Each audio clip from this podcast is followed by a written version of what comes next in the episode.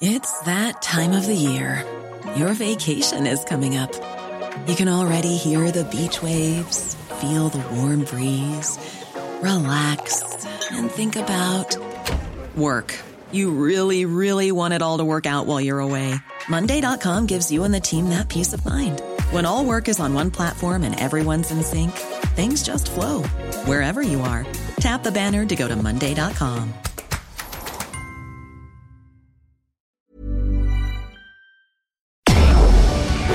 Tarde a tarde, lo que necesitas saber de forma ligera, con un tono accesible. Solórzano, el referente informativo.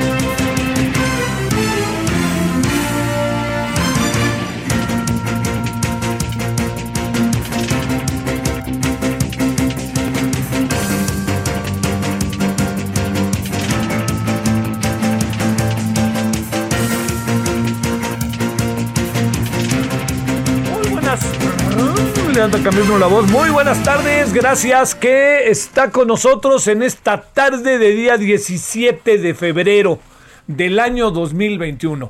Muchas gracias que nos acompaña. En verdad deseando que, que usted haya tenido un buen día, que haya eh, podido avanzar en el día, que haya, pues no, con todo lo que este, nos rodea. Seguimos en amarillo, pero pues, es evidente que la situación sigue siendo profundamente delicada. Lo que está cambiando, lo que creo que está cambiando en algún sentido eh, ciertas condiciones, si le debo de decir, es el hecho, ojo con eso, de que pues las vacunas van muy lentas, ¿eh? van muy lentas las vacunas.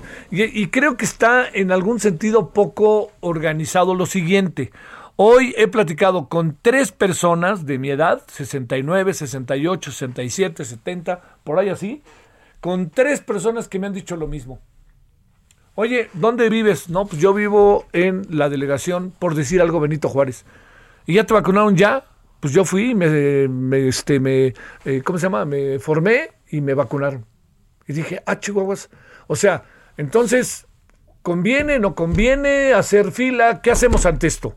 ¿Nos esperamos a que lleguen a nuestra alcaldía? ¿O qué fregados anda pasando? Oiga, no, no lo digo en contra de los que fueron, porque los que fueron están inscritos y no los pudieron haber, este, ¿cómo se llama? Eh, no los pudieron haber eh, si no estaban inscritos. Entonces, ahora sí que, que, que, que, que- ¿qué onda? ¿No? A ver, señores de, de la Secretaría de Salud, aquí de la Ciudad de México, ¿cómo le hacemos? Porque eso puede generar pues que mucha gente diga yo voy para allá, yo voy para allá y se pierda un orden. Entonces, oiga, a mí no me importa que se vacune antes que alguien, alguien. O sea, créame, me da igual si se vacuna una persona antes. Entre más personas se vacunen, créame, se lo digo yo como parte de este país y de este planeta, verdaderamente feliz, ¿eh? Así se lo digo. Bueno, hay como para que le pensemos, si le parece, ¿no? Este, démosle vuelta al asunto y ojalá se pueda, este, pues tener más claridad eso. Del resto, eh, la mayoría de las versiones que he recogido, yo no he ido a vacunarme, estoy esperando mi turno, soy de la delegación Miguel Hidalgo.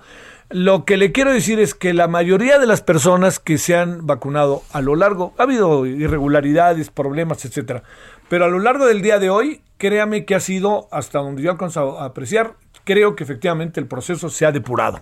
Y esta es una, wow, muy buena noticia. Ahí le van los sin embargos. Los alumnos de la UAM decían más sin embargo y yo, pues verdaderamente me, reía de ellos, con ellos, que quede claro, no lo decía por otra cosa. Pero le voy a decir, mire, en, eh, en el proceso bajo el cual estamos, le, es importante entender, eh, perdóneme si soy reiterativo, que la vacuna es una obligación del Estado mexicano. Que quede claro. Y lo he dicho varias veces, perdóneme, hijo, hablar así en primera persona nunca me ha gustado, pero bueno, se lo he dicho varias veces. La vacuna es una obligación del Estado mexicano y que no se quieran poner medallas. ¿Por qué digo lo de las medallas?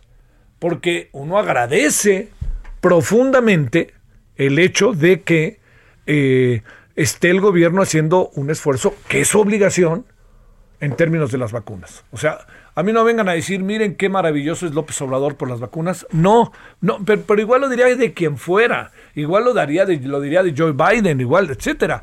La obligación que tienen estos hombres y estas mujeres, por eso, fíjense, las mujeres que encabezan hoy el mundo y ante la pandemia han sido verdaderamente una gratisísima sorpresa este, ellas no van gritando por los cuatro vientos, miren, aquí estamos, voten por mí. Al contrario, ellas lo que han hecho es, oigan, ahí está mi trabajo, vayan, vacúnense y ya veremos. Pero no están diciendo, ya llegará el momento en donde venga el debate político y les digan, oiga, usted hizo mal esto o usted hizo bien esto. Entonces, lo que sí creo es que no se pongan vacunas.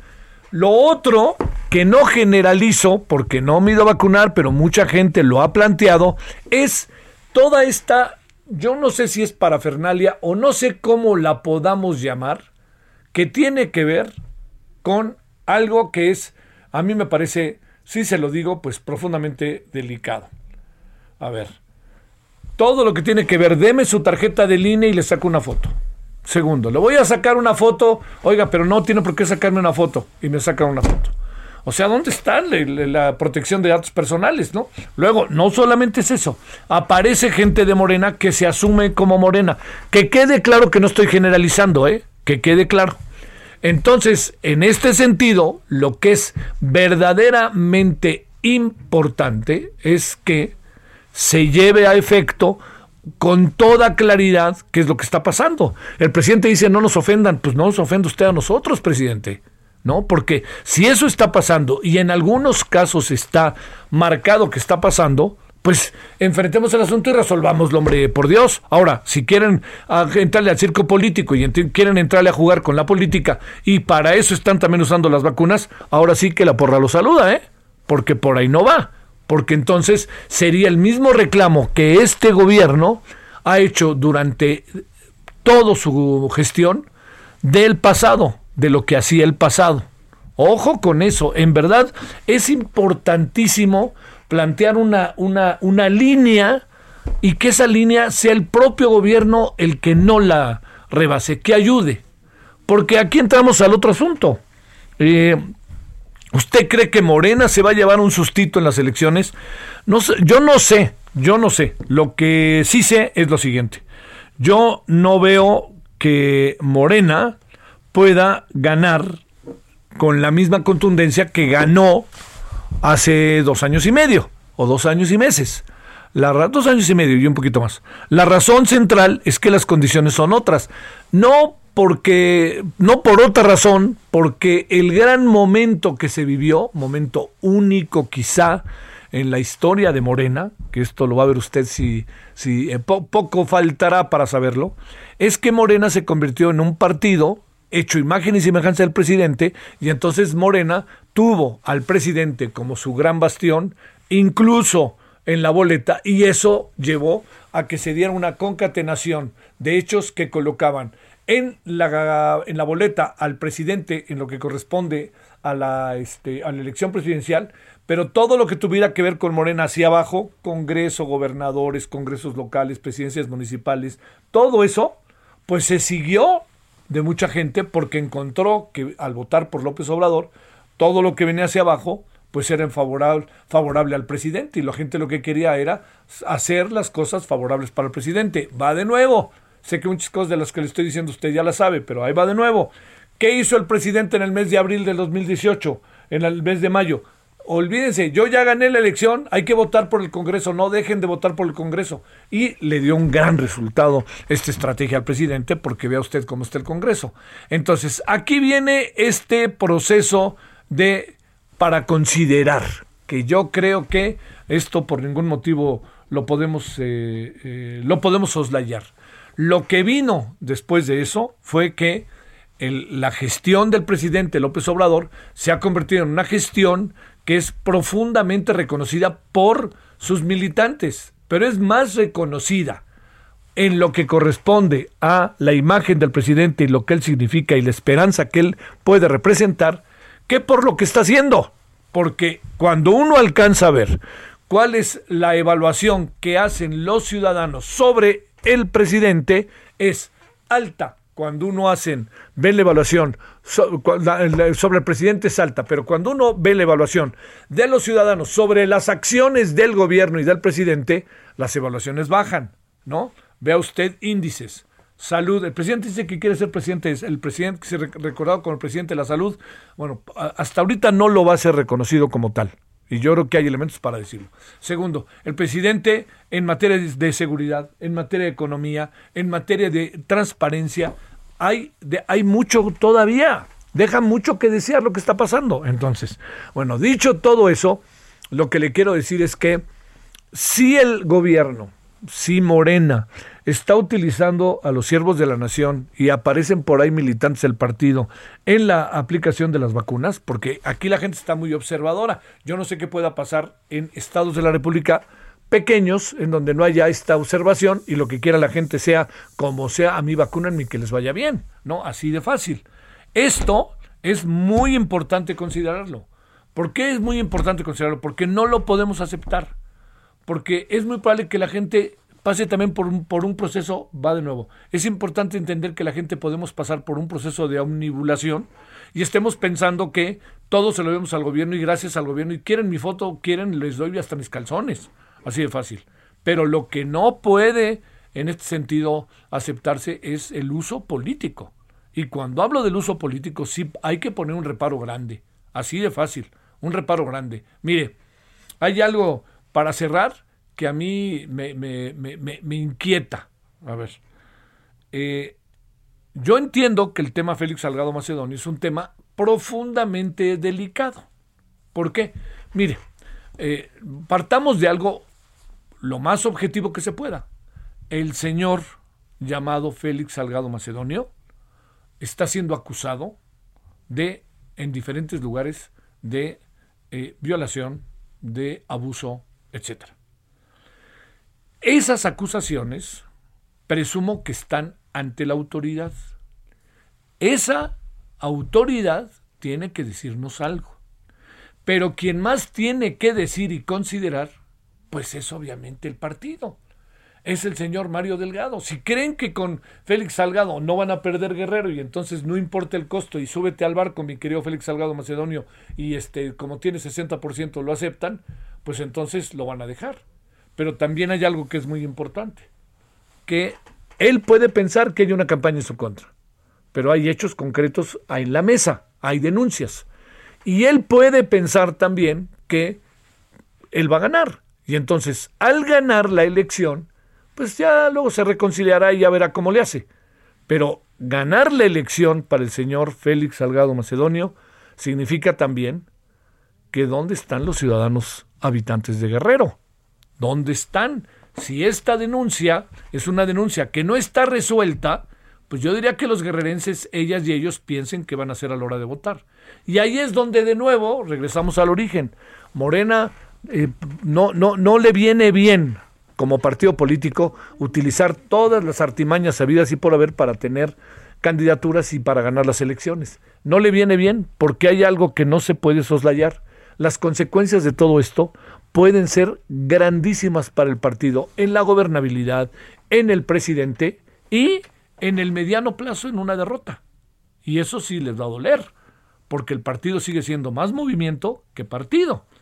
Todo esto se lo planteo para reflexionarlo. Algunas cosas de las que le digo tendrán que ser este, ahí comprobadas. Yo pienso que yo hubiera dejado en un impasse, hubiera dejado en pausa la postulación de Salgado Macedonio. Yo hubiera dicho, señor Salgado Macedonio, usted es nuestro candidato. Pero antes de cualquier otro, siguiente paso que demos, vamos a investigar.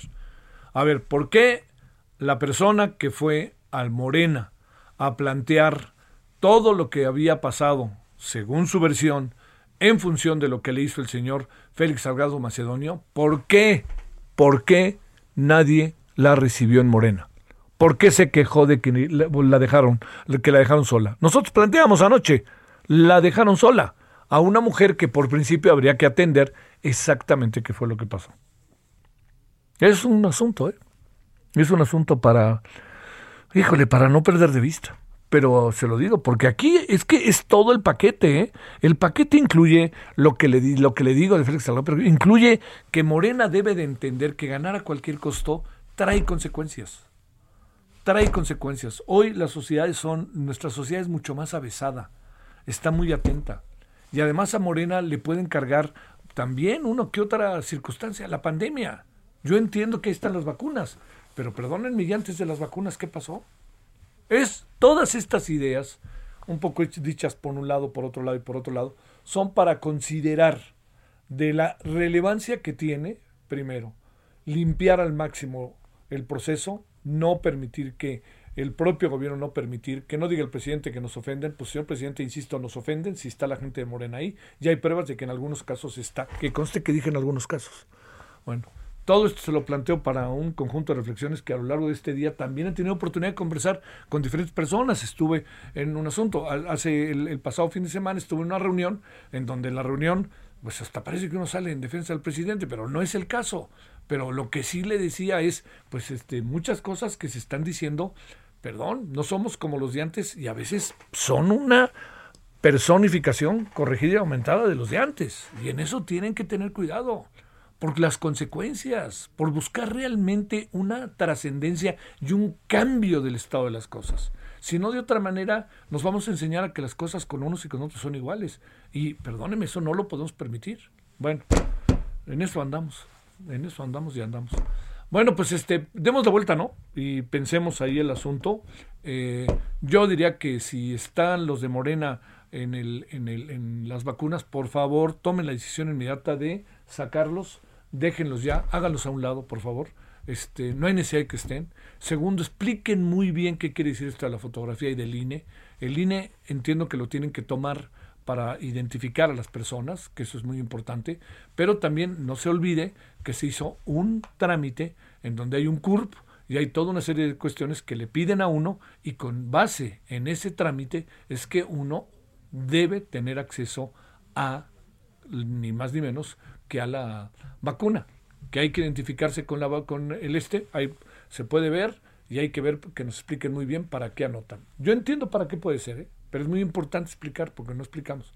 Y lo de la foto también explíquenme, ¿no? ¿Para qué? En insisto, en los casos en que se ha pedido, porque ha habido gente que me ha contado que no se los pidieron, que fue rapidito, todo fue rapidito. Bueno, eh, bueno, pues aquí andamos con ese tema. Yo, yo cerraría con lo siguiente. Si Morena quiere conservar el poder, tiene que pensar en las consecuencias de lo que hace. Y para conservar el poder, ni hablar. Hay que cambiar y hay que tomar en cuenta que nunca van a tener un momento tan eufórico como este. ¿Qué quiero decir? Esta euforia les permite una capacidad de maniobra como no van a tener seguramente en tres años. ¿Por qué razón? Pues porque va a crecer inevitablemente la inconformidad y va, va a crecer hasta el, el, este, el ejercicio del poder se va, eh, va, va, a pasar por un proceso de cuestionamiento. Es la ley de la vida, no es López Obrador, es quien fuera. Va a ser Joe Biden en un año. Va a ver, así funciona esto. Va a ser Macron, que era la felicidad. Vea, hasta lo han querido deponer. Pedro Sánchez ganó y por fin ganó. Y vea diario lo que le pasa allá en España. Vea lo que le pasa al primer ministro de Italia. Vea lo que le pasa a presidentes que han llegado bien como el del Salvador y ya están poco a poco. O vea la locura de Daniel Ortega, así de fácil. Eh, bueno, hasta Justin Trudeau, que es así como el presentable, ha tenido dos o tres momentos en que lo han querido quitar, que porque hechos de corrupción, etcétera, pues el poder desgasta. La clave del asunto está en que si el partido que coloca el partido en el poder tiene la capacidad de hacer las cosas bien y de ser auténticamente una alternativa en términos de la reflexión en el ejercicio del poder para el presidente o para el primer ministro, pues mucho cambian las cosas, ¿no? Bueno, Colorín Colorado, esa es una historia que le quería contar porque ha sido mucho, y todo en el fondo tiene que ver si Morena se está metiendo a las vacunas o no. Ojalá no sea así y lo que haya pasado sean casos de despistados o de oportunistas o de personas que ni sentido tiene lo que están haciendo y esto sea para Morena decir hasta aquí llegamos. Pero como Morena ese tema no habla, pues como dicen por ahí, por algo será. 16-19 en la hora del centro. Solórzano, el referente informativo.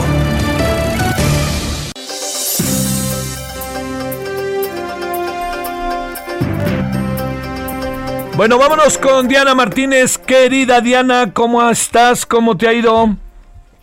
Javier, muy bien, muchas gracias. Buenas tardes. Pues ahora con esta información sobre violencia política, tuvimos acceso al primer informe de, violencia política en México durante el proceso electoral 2020-2021, realizado por la consultora de riesgos ETELEC.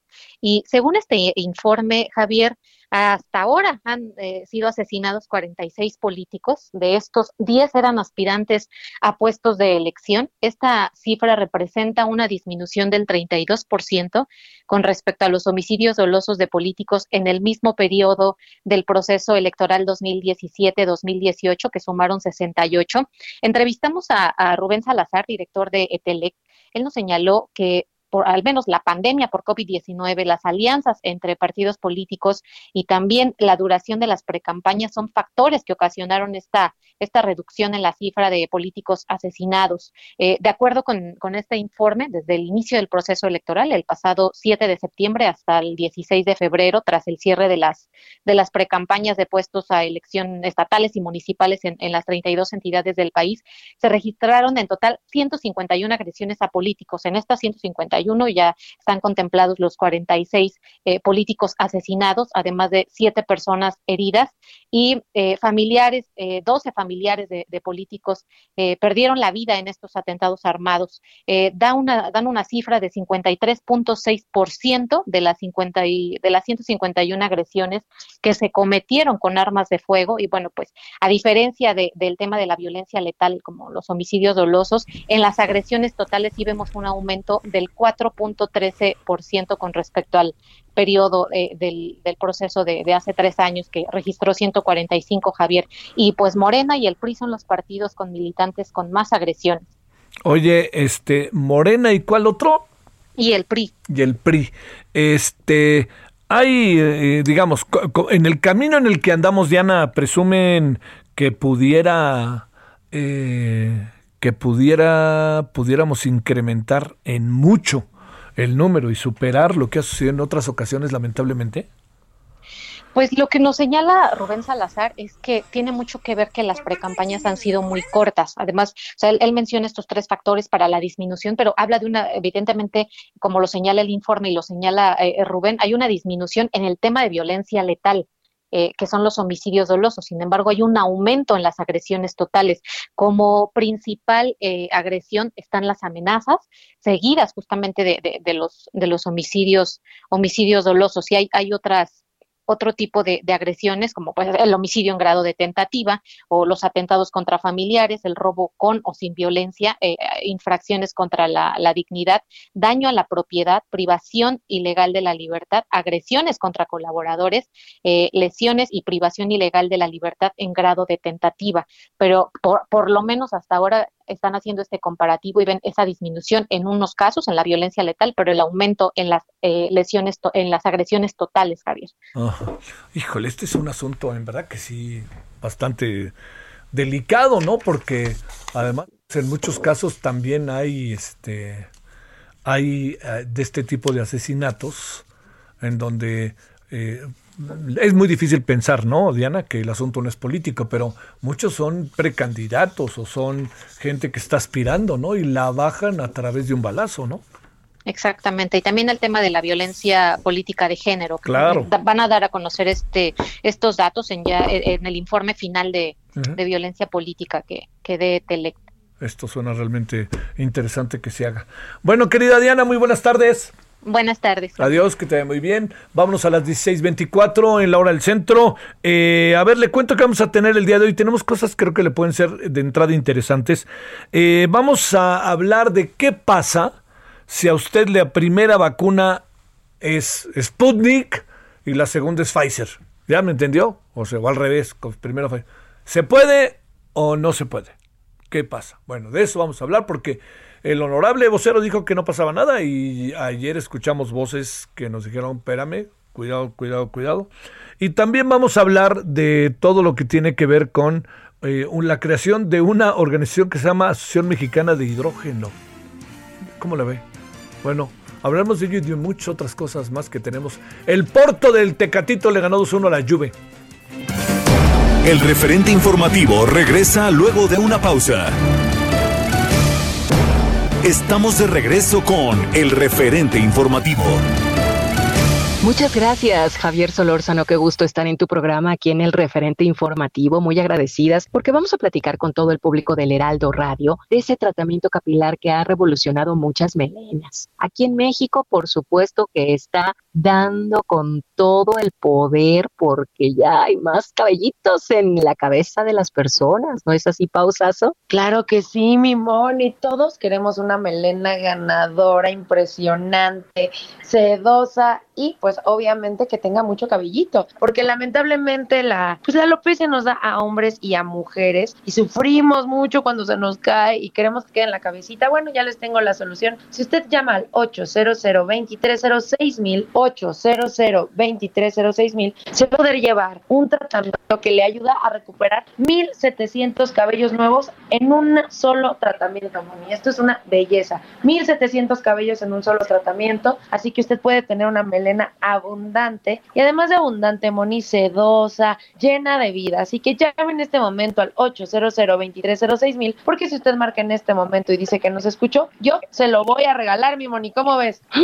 Perfecto, pues a marcar, amigos, el número de nuevo, Pau. 800 2306 mil. Marque en este momento porque se lleva este tratamiento completamente gratis a la puerta de su casa. Y bueno, va a recuperar 1700 cabellos, más que ya no se le van a caer los otros, y va a tener una melena ganadorcísima, mi Moni. Claro, y digan por favor que lo escucharon aquí en el Heraldo Radio. Pau, muchísimas gracias. Gracias a ti, mi Moni. Regresamos contigo, Javier Solórzano, al referente informativo. Gracias.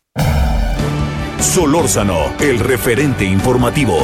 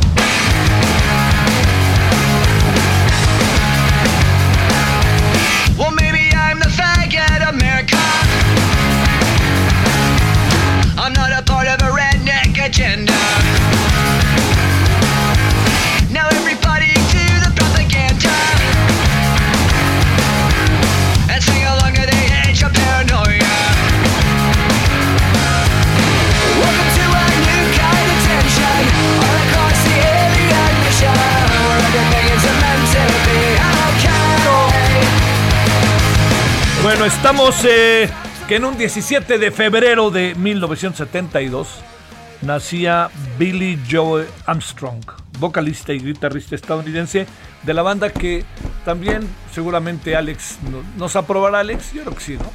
Sí, sí, yo creo que sí, nos debe de aprobar, ¿no? Tiene, bueno, yo que conste que conocía la banda, no, no, tampoco soy un profesional, pero pues el Alex es aquí uno que tenemos en el segundo piso que nos da con Toño cada vez que, que no le gusta algo, ¿no? Entonces, bueno, esto se llama eh, American Idiot, idiota americano, así de fácil. Green Day es quien lo está interpretando. Y estamos escuchando a, bueno, la parte central de este grupo que es Billy Joe Armstrong, vocalista y guitarrista de Estados Unidos. Fíjese, me, veía ahora cómo, eh, digo, es muy sabido, cómo en Estados Unidos ha ido creciendo de muchos años acá la industria del rock como un centro de identidad. ¿Quiere que le diga dónde el rock es un centro de identidad? Así como vamos a ir a oír el mariachi en México, y no estoy exagerando, pues el rock inglés. No, hombre, imagínese. No solamente son los Beatles y los Rolling Stones, que están ahí en primera fila en términos históricos eh, relativamente recientes. Son todas las bandas que han aparecido y cantantes. El propio Billy Joel, el propio este, Elliot, eh, eh, ay, el de. Híjole, ¿cómo se me fue?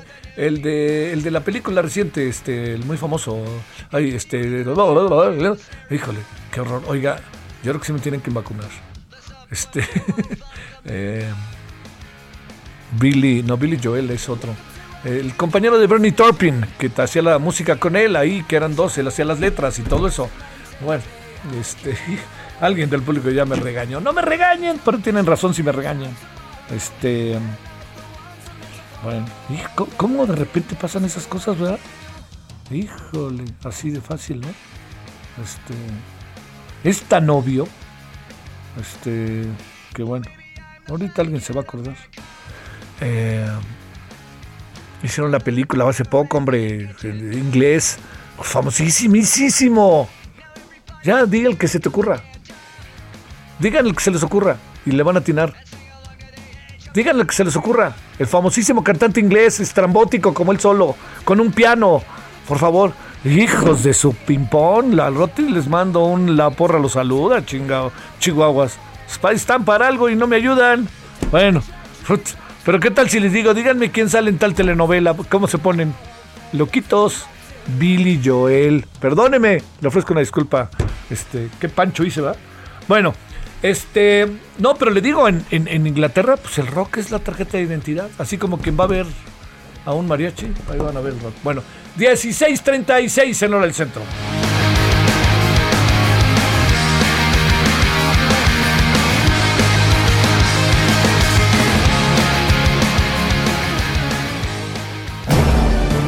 Solórzano, el referente informativo. Ese, ese Javier Cano me cae re bien, ¿no? ¿Qué creen que puso? ¡Súbele, Solórzano! Pues sí, ahí estamos con el Green Day, gracias.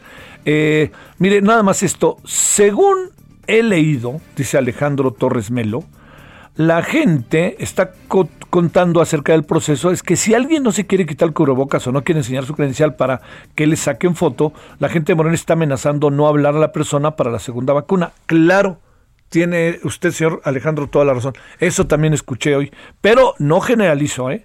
Luego por aquí había otro que quería detenerme tantito. Este, espéreme, eh, mm, este, bueno, Marta Angélica, ¿para qué? Dice Javier, ¿para qué la foto al INE y las personas? ¿Será para clonarnos? Pues no. Bueno, también le cuento que este me dejó un solo pensamiento. Está cabrón el hambra, qué pena. Prensan algas baratas. Ay, Dios, ¿por qué dicen eso, hombre? Pues no sé por qué se ponen y se trepan en, en cosas que no van por ahí. Yo nomás le diría que, nomás porque uno no puede contestar, pero diría, pues ahora, si usted dice, pues ahora muestre, ¿no? Y demuestre. Eh, que qué periodismo tan asqueroso hago, distorsiono los datos. A mis padres les llegó un mensaje con la hora y día de su aplicación, ellos prefieren hacer fila. Como dicen ellos, si han hecho filas para cosas sin importancia más por vida? Bueno, el señor Jorge García, nunca generalicé. Dije los casos que han contado y dije lo delicado que sería que se usara eso. No dije que se estaba usando. Sí, bueno, bueno, bueno. Total, pues aquí hay otro. Hasta ver, pero me había otro ahí también. Gracias, Eric González Elton John. Gracias, Pablo Soler Elton John. ¿No quieren venir a trabajar acá? En lugar de estos que están aquí, hombre, pues ni me ayudan. Estás hablando del Elton John Agar. Gracias, Don Serrano. Gracias, Marcos Melgoza. Gracias, este, el Toñón, dice Mar Gómez. Gracias, Irma de Alba. Gracias, Javier Galindo. Eh, gracias, Nicolás Meadres. Y 102 más. No, hice el ridículo y ustedes me dejaron tirado, chihuahuas. Bueno, perdón, ya Gracias. Y no, oiga, no generalizo, hombre, no me digan cosas que no, que realmente no va por ahí. Le di- pueden decir uno muchas cosas, pero hay temas que realmente no, no va por ahí. Así se lo diría. Seamos, este, eh, digamos, todos lo más consecuentes posibles. Vámonos entonces a las 16.39. Qué largo estuvo antes todo esto. Querida doctora Susana López Charretón, ahora sí que te hice esperar. Viróloga especializada en rotavirus y divulgadora de temas virológicos. Si es que nos dimos aquí un quien vive con, con varios asuntos. ¿Cómo estás, doctora? ¿Cómo estás, Susana? Muy bien, ¿tú qué tal? ¿Cómo te va? Pues este, a ver. Desmemoriado. Desmemoria, ¿cómo se te puede olvidar ciertas cosas, no? No lo te pasó también con alguien que qué bárbaro, con un amigo y cuando mi amigo casualmente me estaba escuchando, no, casi me hace la ley del hielo, el malvado. Me habla por eso digo, no hay manera, la vacuna no quita el olvido. No. A ver, bueno, oye, otra. a ver, Susana, déjame plantearte una cosa. ¿Se puede colocar la primera vacuna de una, no sé si diga bien, ¿eh? Marca y la segunda de otra marca, por decirlo de alguna manera? ¿Se puede o no, Susana?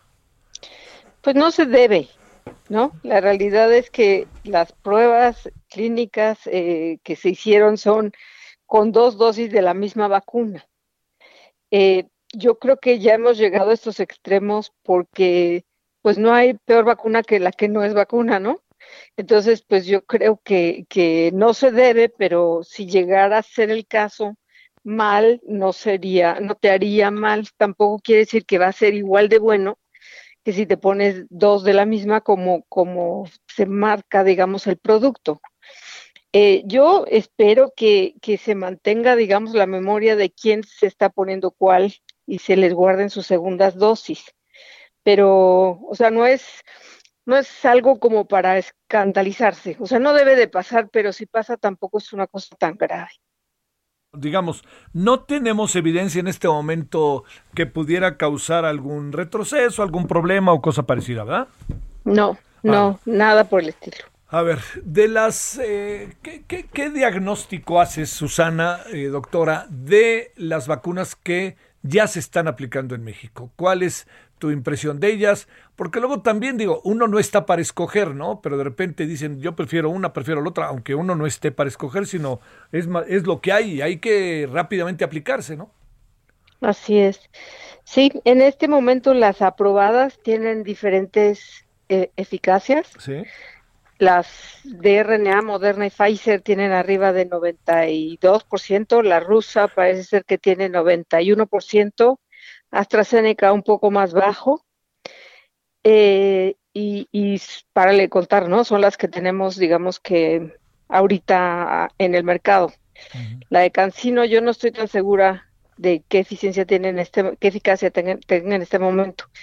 No estamos para escoger y de verdad que es mejor estar protegido con alguna vacuna que no protegido. Entonces, como que si cambiamos el chip un poco, ¿no? Esto no es electivo. Creo que la elección es protegernos o no. Yo creo que cualquier, la que nos toque, vamos, hay que ponérnosla. Porque si es mejor eso a nada. Esa es la realidad. O sea, es muy simplón, No. pero yo creo que si lo tomamos así, este, mejor nos protegemos con lo que se pueda. Sí, sí, sí. A ver, eh, eh, Susana, el, el- el proceso por el cual... te- ¿Ya te vacunaste o no?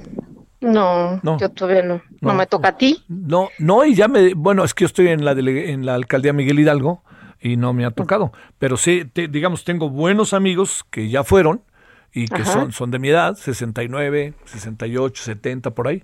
Y ha habido eh, expresiones de toda índole, ¿no? Este, digamos, desde que es mucha gente la que vacuna, hasta que a mí me fue muy bien, como Santiago Corcuera. Santiago Corcuera llegó a las nueve y a las nueve y media estaba afuera, ¿eh? Así de fácil. Ay, en la delegación Coajimalpa, en la alcaldía Coajimalpa, ¿eh? Para, para Ajá. ponerlo de ejemplo. A ver, eh, déjame decirte, el, el proceso, eh, digamos, un proceso como el que estamos viviendo, eh, digamos, tiene lógica que pasemos por todo, por todas estas dificultades, por las reacciones, por socialmente cómo alcanzas a ver este asunto, ¿eh, Susana? Sí, es, es, es una de las afectaciones más graves que tenemos ahorita, quizás, ¿no? La, la apreciación de las personas, la organización, y no es solo en nuestro país, ¿no? O sea, cómo, eh, cómo organizas la vacunación masiva de, de todo este mundo de gente, ¿no? Sin arriesgarlos más de la cuenta, pero que sea eh, rápido, documentado, que no se repitan, que no haya e- este abusos este, pues e- está súper complicado y yo creo que se va aprendiendo en el camino, pero si tú ves cómo están en Estados Unidos, pues se siguen quejando de la falta de eficiencia, del relajo de las colas, de muchas cosas.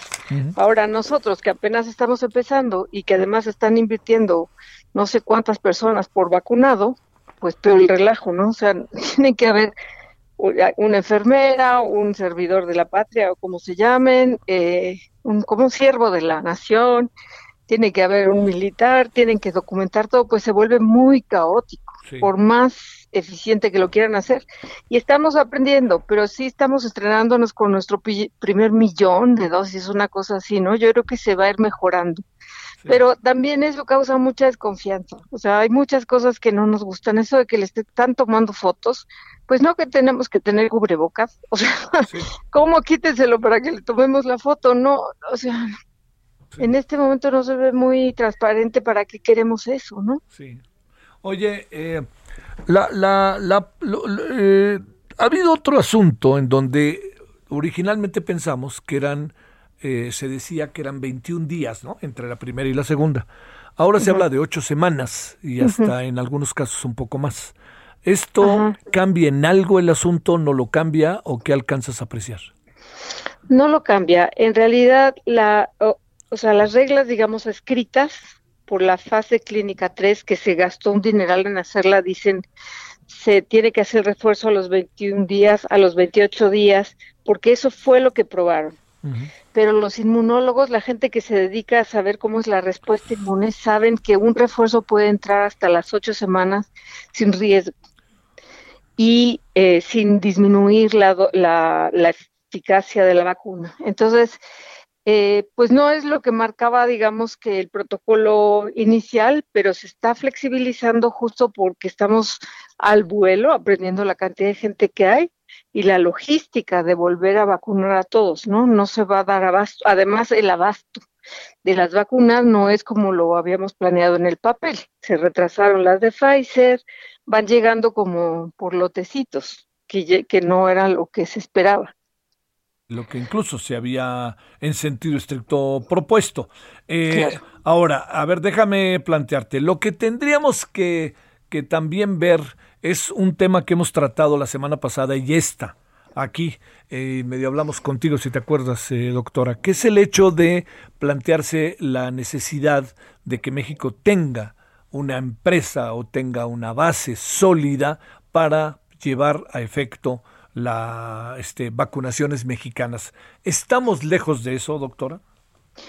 Pues hay una, eh, hay una vacuna bastante avanzada que es en, eh, en Querétaro, en, el, en los laboratorios Avimex, que son laboratorios que tienen ya muchos años, si lo hablamos, de experiencia en, en vacunas veterinarias y ahora eh, dieron el brinco hacia hacer SARS-CoV-2 para personas.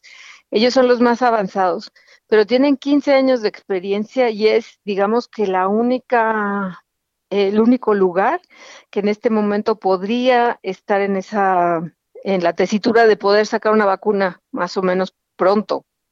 Pero lo que se necesita es inversión. O sea, es claro que lo que han estado haciendo en otros países es porque hubo inversiones de miles de millones de dólares para los ensayos clínicos, para el arrancar la producción, y eso no lo tenemos aquí. O sea, no tenemos ni la gente ni el- la infraestructura para arrancar eso de la nada, digamos. Sí, que esa es la otra cosa. Este, ¿ya llegó a Morelos la vacuna o todavía no? Ya llegó a los lugares distantes. Híjole, que esa es otra, ¿no? Híjole, pero eso fue porque quiso el presidente, porque la, ese no era el consejo. O sea, yo digo, primero apagas el fuego en donde está el, El- el centro del... Claro, ¿no? ¿Para qué te vas a pasear allá afuera cuando lo que resulta es que ni siquiera hay fuego, ¿no? Claro, son chispitas y a lo mejor hasta los van a contagiar, o sea, Sí, va colmo de males Pa- con la tropa que va para cada lugar a vacunar. sí, sí. sí. Está más peligroso, pero pues, ah, o sea, y el presidente dijo que esa era su decisión, porque esa no fue la decisión del comité asesor de vacunas que trabajan como locos, dan los consejos y luego se los cambian. Bueno, pues este ya. Doctora Susana López Charretón, muchas gracias Susana, como siempre. Te agradezco que hayas estado con nosotros.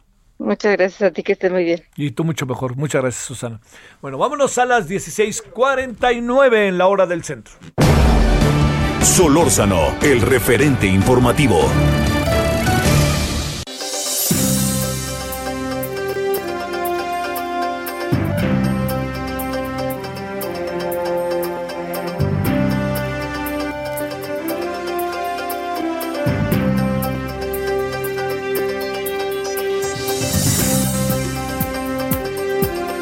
¿Dónde andas, mi querido Misael Zavala, con este tema tan delicadón que es el tema del señor Félix Salgado Macedonio? A ver, cuéntanos.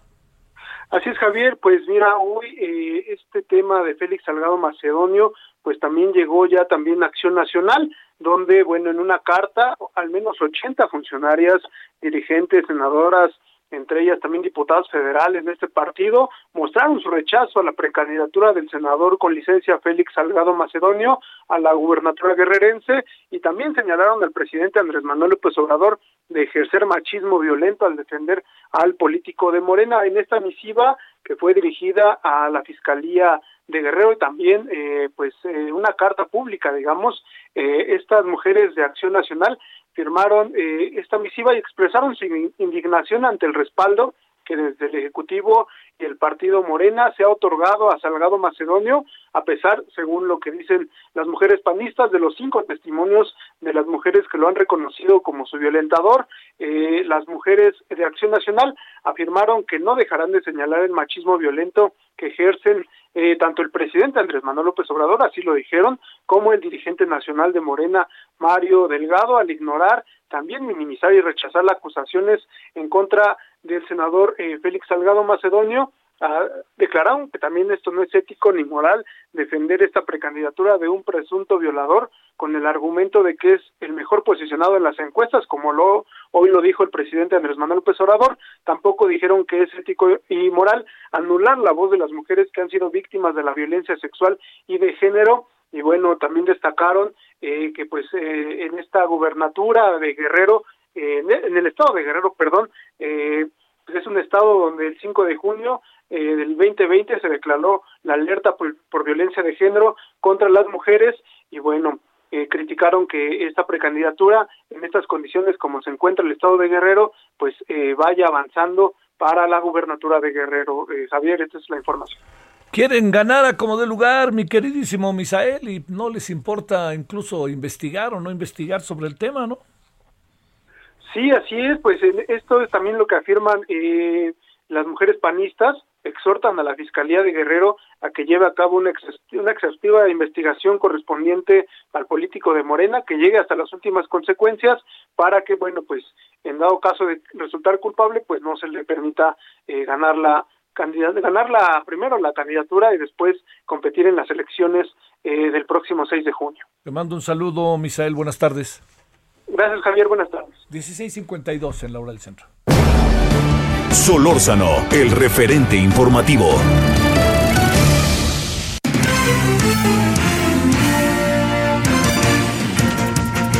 A ver, la mañanera, el púlpito. Muy buenas tardes, Francisco Nieto. Cuéntanos en un minuto y medio.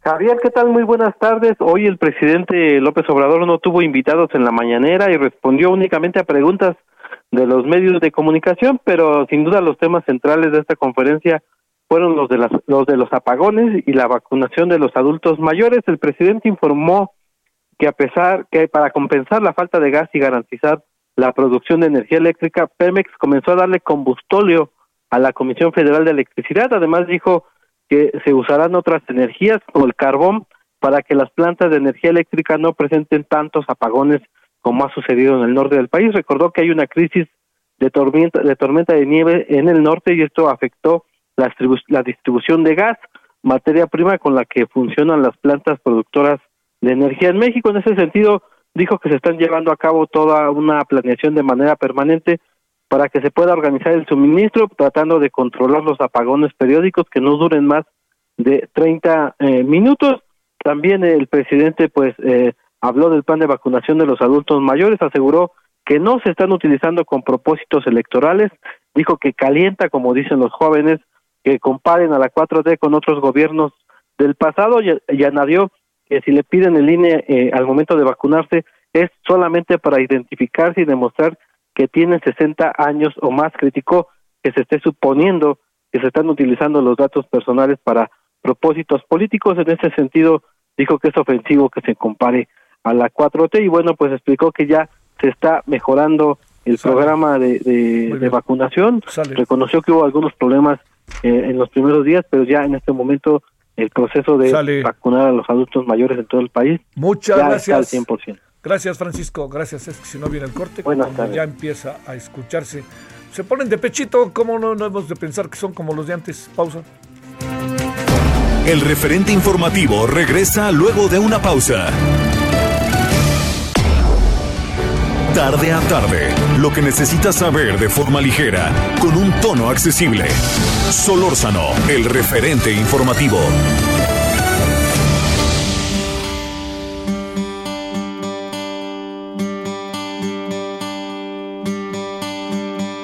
Summer has come and passed. The innocent can never last. Wake me up when September ends. Like my father's come to pass. Seven years has gone so Bueno, seguimos con los de Green Day, que estamos, este, si quieres súbale ahí a los muy rockeros seguidores de Green Day, que es un buen grupo.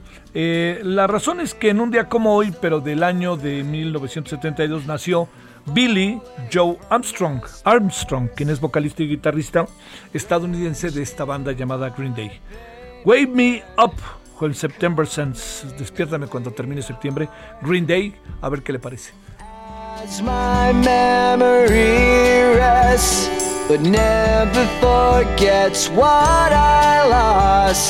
Wake me up when September ends.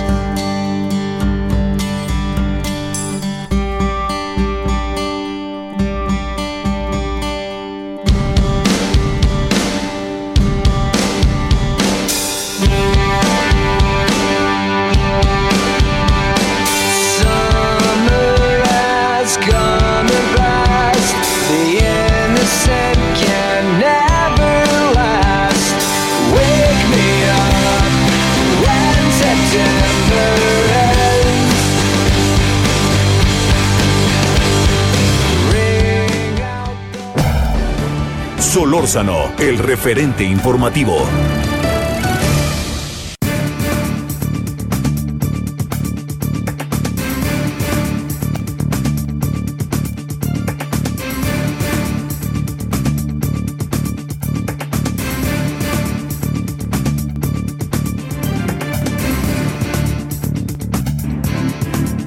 Vámonos ahora que son las eh, 17 con 2 de este día, que es 17 de febrero del 2021.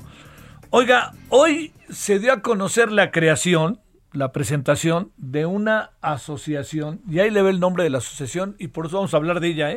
Vamos a ver de qué se trata, esa es la pura verdad.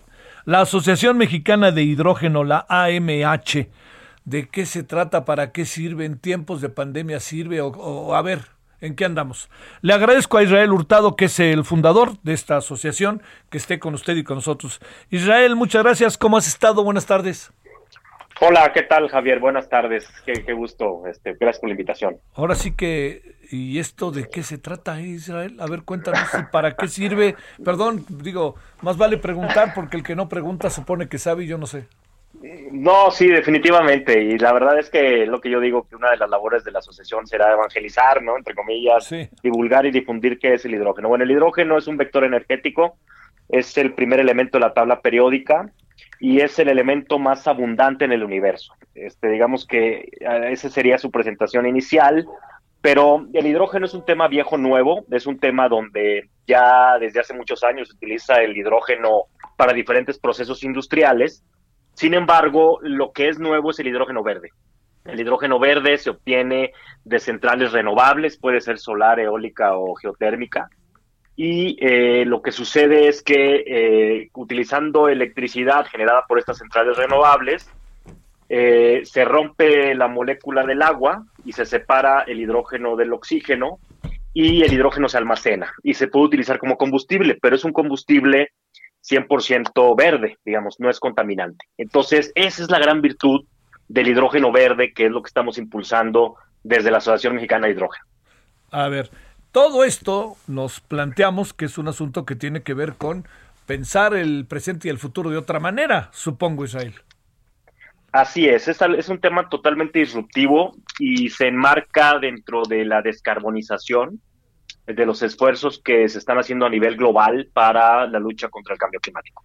Digamos que eh, los esfuerzos de utilizar más energía renovable, energía limpia, eh, para tratar de sacar de la ecuación de generación de energía, que es de lo más contaminante que existe en el planeta, eh, es decir, para producir energía es altamente contaminante utilizando combustibles fósiles, por ejemplo, el gas natural o, o no se diga diésel o combustóleo o carbón, pero eh, dado que estos esfuerzos estaban quedando, digamos, cortos, se empezó a eh, analizar y a, experimentar con el hidrógeno verde. Que eso es lo que ahora eh, está un poco este, creciendo en el mundo. Ya hay vehículos impulsados por, por hidrógeno, trenes impulsados por hidrógeno, y se están experimentando con barcos y aviones, entre otras aplicaciones que tiene el hidrógeno verde. ¿De dónde se saca el hidrógeno verde? Perdón mi cultura eh, mediante un proceso que se llama electrólisis eh, del agua, eh, se rompe la molécula y de ahí se obtiene el hidrógeno verde. con un aparato que se llama electrolizador. ¿Y eso lo hacen los gobiernos o quiénes son los que lo hacen o empieza a surgir Israel una larga y importante tendencia de eh, jóvenes empresarios y no tan jóvenes que están desarrollando sus empresas en este sentido? Sí, es una combinación. Eh, no lo hacen los gobiernos, pero hay gobiernos que apoyan eh, definitivamente con, incluso hasta con presupuesto público para apoyar proyectos de generación de hidrógeno o de obtención de hidrógeno. Eh, y ya es una mezcla entre, digamos, emprendedores jóvenes que, bueno, que están más comprometidos, digamos, que, otras generaciones en el tema del, del, medio ambiente y también empresas que han desarrollado la tecnología, empresas globales, ¿no? Que, que son los que han, eh, digamos, desde hace años empezado a desarrollar los electrolizadores o la tecnología para poder obtener el hidrógeno verde. Este, a ver, para un país como el nuestro, ¿para qué puede servir todo esto? Puede servir como combustible, eh, se puede inyectar, de hecho ya se está haciendo experimentalmente, pero, pero ya se está haciendo en Reino Unido, por ejemplo, inyección de hidrógeno en, una, en un gasoducto que transporta gas natural eh, le mezclan un cierto porcentaje, alrededor del 20% de lo que se transporta de gas natural, le inyectan 20% de hidrógeno y este es un combustible, es un combustible que sirve para pues para eh, calentar cosas, es un boilers, ¿no? Este, como, como el gas natural, digamos. Otro de los em, de los de las aplicaciones, porque el hidrógeno al final es muy transversal, se puede utilizar en diferentes usos y aplicaciones, tanto industriales como residenciales. Eh, pero otro es eh, poder inyectar, eh, por ejemplo, energía en las centrales solares que durante la noche no generan por obvias razones. Ah, claro. se puede almacenar la energía que se genera durante el día y como, como hidrógeno y en la noche estar inyectando 24/7 estas centrales solares. Entonces, pues bueno, este es algo que, que también México, con el gran potencial renovable que tiene, pues puede aprovechar. Oye, ¿y tú qué haces en todo esto, Israel? Pones tu empresa, eh, hablas con el gobierno, se la vendes o se la ofreces al gobierno. ¿Cómo funciona todo esto? Sí, bueno, lo que nosotros hacemos en la asociación es eh, conjuntar los esfuerzos de todos. Tenemos, digamos, empresas que participan en, el sector de gas natural, ahí tenemos tecnólogos, tenemos desarrolladores de, centrales renovables y lo que buscamos es entre todos eh, aterrizar proyectos, que, que efectivamente en una central solar obtener hidrógeno. Y otro de los temas que México, que México podría aprovechar es venderle hidrógeno verde a Estados Unidos. Estados Unidos, y bueno, lo vimos un poco ahora con el tema del gas, ¿no? Que es un tema eh, prioritario ahorita, pero Estados Unidos es altamente eh, pues, intensivo en consumo de energía y uno de los temas que México podría aprovechar siendo vecino y bajo el TLC es obtener hidrógeno verde nosotros con el potencial que tenemos y venderse a los Estados Unidos. Digo, estas son de las diferentes eh, variables que puede haber, ¿no? Sí. Oye, pero digamos, bajo las actuales condiciones de lo que estamos viendo del desarrollo que el gobierno empieza, eh, bueno, va optando respecto a las energías fósiles, respecto a la reforma eléctrica, pareciera que esto no, no, no entra en su radar, o sí está entrando en su radar. Pues mira, yo estoy esperanzado en que el hidrógeno sea impulsado por, por, por la actual administración. En otros países ya tienen una estrategia nacional de hidrógeno, que es una hoja de ruta para detonar el hidrógeno verde en, países como Francia, Alemania, Chile, incluso en, la- en Latinoamérica. Eh, y yo estoy esperanzado un poco porque en, en su comparecencia el año pasado, la secretaria Rocío Nale, la secretaria de Energía, eh, en la Cámara de Diputados dijo que había que voltear a ver el tema del hidrógeno. Entonces a mí pues me da cierta, digamos, creo que hay una ventana ahí de, de oportunidad de poder desarrollar este potencial que tiene México sin eh, afectar a nadie y básicamente aprovechando el potencial que tenemos. Sí, que eso es este algo muy importante. ¿Qui- ¿Quiénes conforman ahora esta asociación? ¿Quiénes? Hay mucha gente, poca gente. Esta, eh, te diría yo, el hidrógeno, hidrógeno verde, verde es una especie de innovación en nuestra sociedad. Eh, esas cosas, ¿cómo andan, Israel? Sí, así es, es, es totalmente innovador. eh, y bueno, a nivel global, algunas empresas como Siemens Energy, por ejemplo, o Mitsubishi, o algunas otras que son, que han desarrollado tecnología al respecto, eh, y son los que fabrican estos equipos. Eh, pero en la asociación, al final, son alrededor de 35 empresas las que están eh, lanzando esta, esta asociación, pues. Eh, y, y, pues te digo, hay, hay incluso empresas que están trabajando ya con, con temas de gases, ¿no? Con temas de nitrógeno y con, ya incluso con temas de hidrógeno, eh, mexicanas y extranjeras que están participando también en la, en la asociación. Bueno, eso está bien. Este, se- ¿El gobierno dice algo a esto o hasta ahorita en este momento ni siquiera se han puesto frente al gobierno o alguna cosa de esta naturaleza, Israel?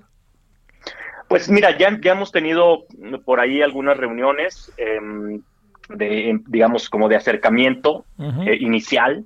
Eh, y, y a mí también algo que me resulta esperanzador es que en el, en el programa de desarrollo del sistema eléctrico mexicano que se llama PRODECEN, Sí. que es del año 2020 al 2035, CFE ya incluye una parte de adición de tecnología nueva, por así decirlo, y mete el hidrógeno verde para sustituir sus turbinas de gas natural por hidrógeno verde en sus centrales de ciclo combinado. Ajá. Entonces ya es, le asigna un porcentaje chiquito, pero ya, ya hay este, ya lo tienen en el radar, digamos, en el mapa.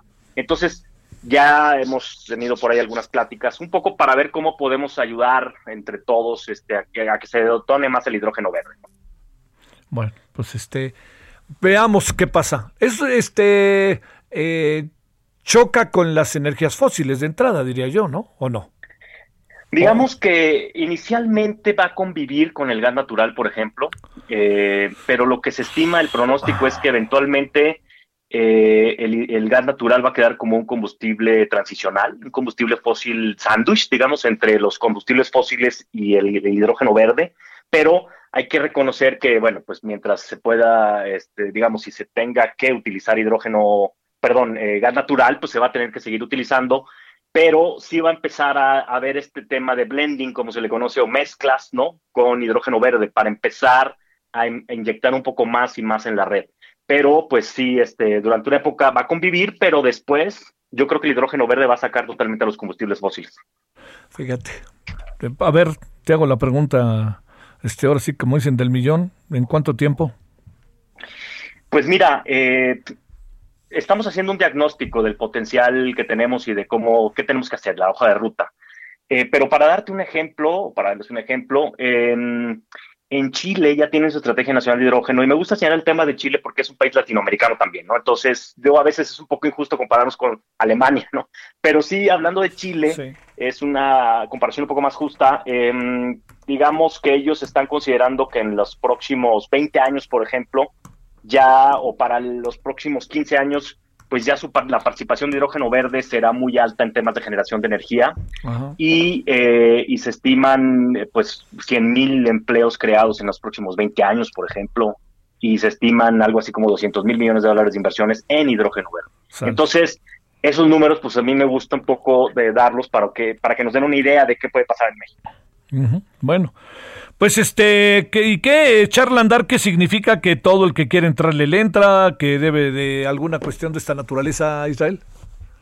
Sí, bueno, son bienvenidos este, tanto personas físicas como morales, eh, y principalmente que estén involucradas en tema de eh, pues algún tema industrial que, que ya utilicen hidrógeno, que vayan a utilizar hidrógeno verde o que estén en la parte tecnológica pues son bienvenidos a sumar esfuerzos. Aquí lo que se trata es de entre todos jalar la carreta. Sale. Israel Hurtado, te mando un saludo y muchas gracias. Suerte. Gracias, Javier. Hasta, Luego. Vámonos a las 17:14 en la hora del centro. Solórzano, el referente informativo.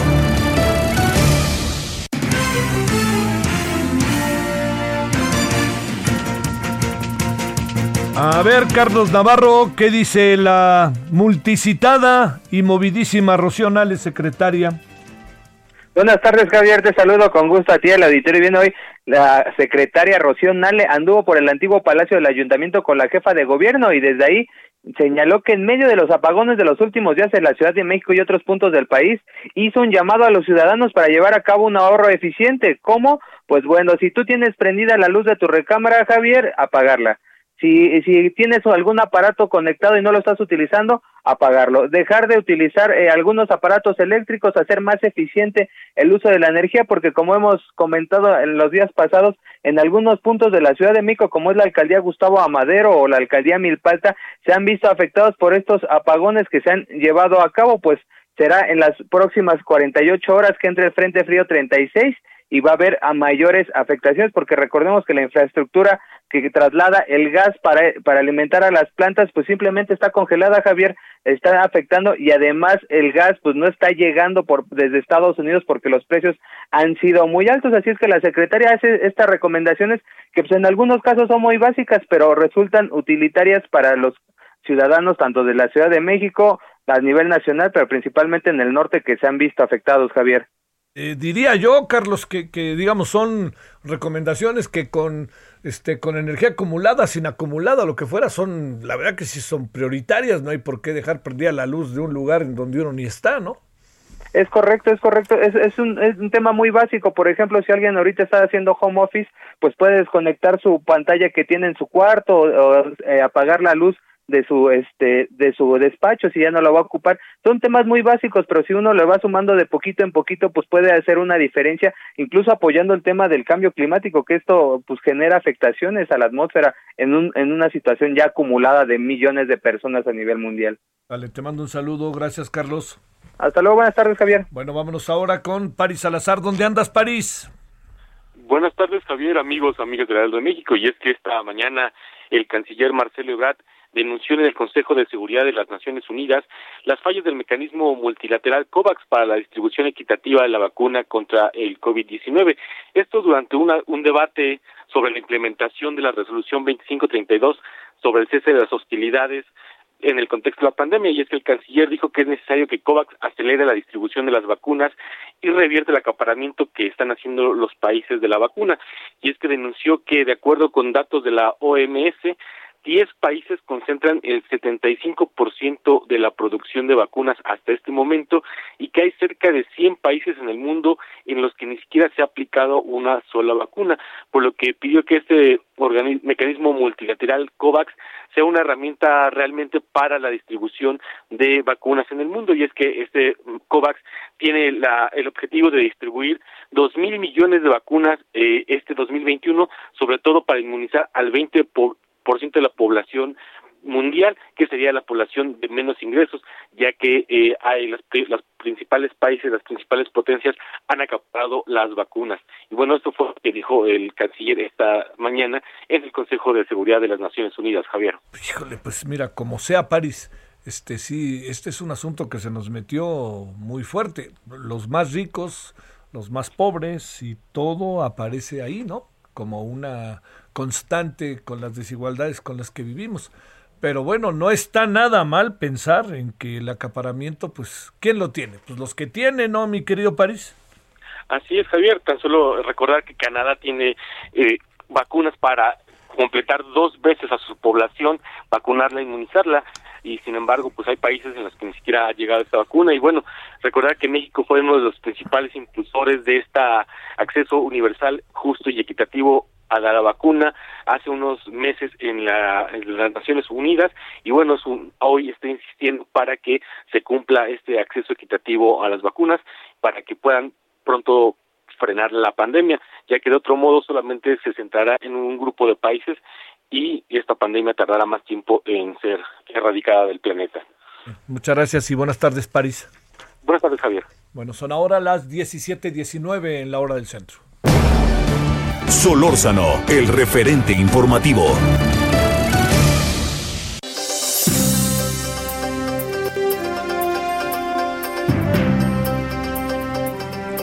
Eh, se ha vacunado ya en la Ciudad de México, pues es poca gente para el total, pero pues ahí vamos, ¿no? Yo así lo quisiera ver. Eh, van 74 mil personas vacunadas, para ser precisos 74 mil 208. Eh, se ha inoculado a 12.294 mayores de 60 años eh, a lo largo de este miércoles. 5.445 habitan la, la, la alcaldía Magdalena Contreras, 4.539 Coajimalpa, 2.310 en Milpalta. Hasta ahora, recuerde que cierran a las 8 de la noche. Vámonos a las 17.20. Gerardo Suárez, que ya hay nuevo Cofepris. A ver, cuéntanos. Muy buenas tardes, Javier. Alejandro Sbarch fue nombrado como nuevo titular de la Comisión Federal para la Protección contra Riesgos Sanitarios, la COFEPRIS. El nombramiento se hizo en la sede de esta agencia regulatoria y bueno, el secretario de Salud, Jorge Alcocer, tomó protesta de Alejandro Sbarch. Hay que recordar que él se venía desempeñando como coordinador nacional médico del INSABI y antes también coordinó las relaciones internacionales en la Secretaría de Salud. Javier, este cambio llega pues en medio del proceso de vacunación contra el COVID-19 eh, se han emitido hasta el momento cinco autorizaciones de emergencia para las vacunas, pero pues obviamente hace falta comprar muchísimos productos de este tipo para realizar la campaña masiva de vacunación en los siguientes meses. El secretario de Salud pidió a Alejandro Sbarch realizar eh, una labor en la que se fortalezca la transparencia de esta agencia regulatoria que si bien recordar si bien recordará el público el subsecretario de Prevención y Promoción de la Salud, Hugo López Gatel, ha dicho que habían recibido una COFEPRIS con corrupción en su interior y que están trabajando para acabar con esta situación. Este es el reporte, Javier. Bueno, oye, aquí este lo que sí es muy importante es que este que entendamos que eso de Cofepris es verdaderamente relevante de por sí, yo y más que nunca, ¿no, Gerardo? Así es, el, es el organismo que tiene que estar muy pendiente de la seguridad y de la eficacia de las vacunas contra el COVID-19 que se están utilizando en estos momentos y bueno, también de cualquier medicamento que se utilice en el país. Eh, es un tema también muy importante porque se lleva a través de la COFEPRIS la relación que puede haber con la industria farmacéutica, con la industria de dispositivos y equipos médicos, entonces es una tarea muy grande la que se le está encomendando a Alejandro Esbarche. Sale. Muchas gracias. Buenas tardes, Gerardo. Buenas tardes. Vamos cerrando antes de la media. Dije bien. Vámonos con Iván Saldaña. ¿Dónde andas, Iván? ¿Qué tal, Javier, amigos del auditorio? En la Cámara de Diputados, comentarles que, pues, en memoria de los periodistas en México fallecidos en los últimos meses por COVID-19, el Pleno de la Cámara de Diputados guardó hoy un minuto de silencio durante su sesión de este miércoles.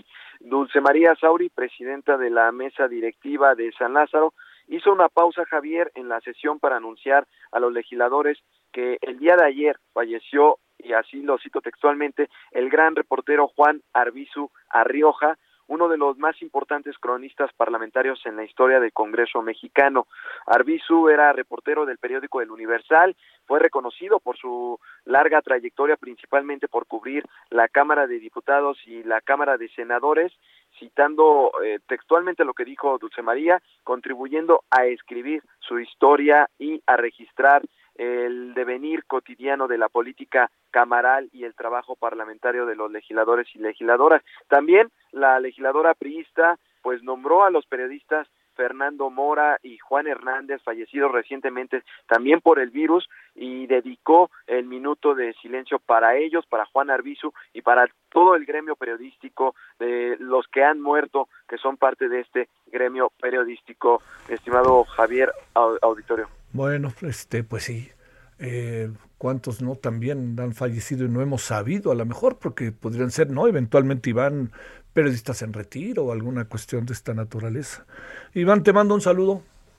Muy buena tarde a todos. Gracias. Bueno, vámonos a la pausa. Eh, a ver, le voy a decir qué traemos en esta parte de la media hora final. Hay temas este, interesantes. Vamos a hablar del tema del empleo. Otra vez de este desempleo laboral, ¿no? Que está muy alto. Vamos a hablar de enfermedades raras. Y vamos a, le voy adelantando que hacia la noche vamos a tener varios asuntos. Vamos a hablar con Saskia Niño de Rivera por el tema de los presos y COVID, que es un asunto que además ella conoce muy bien. Agustín Basabe, como todos los miércoles, y vamos a estar con Patricia Olamendi, que es abogada de la mujer que está demandando al señor eh, Félix Salgado Macedonio. Y este, y ahí nos vamos también con el cine. Pausa. El referente informativo regresa luego de una pausa. Estamos de regreso con el referente informativo.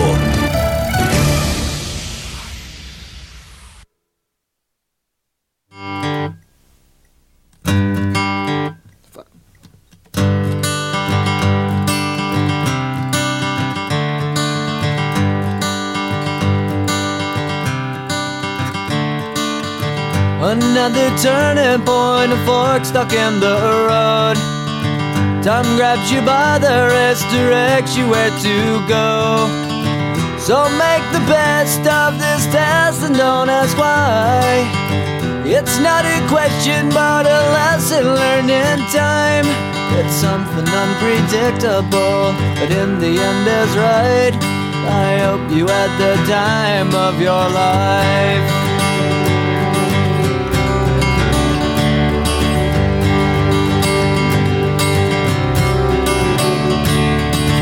So take the photographs and still frames in your mind.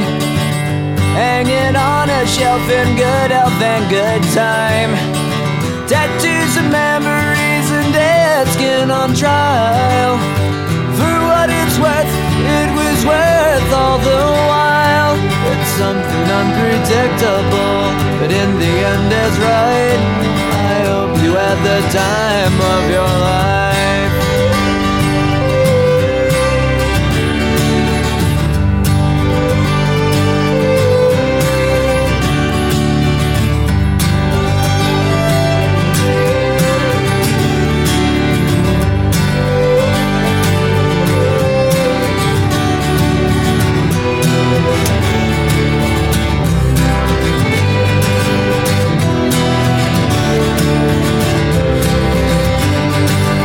Something unpredictable, but in the end it's right.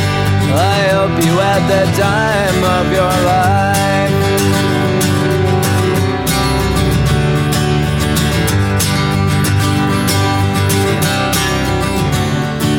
It's something unpredictable, but in the end is right.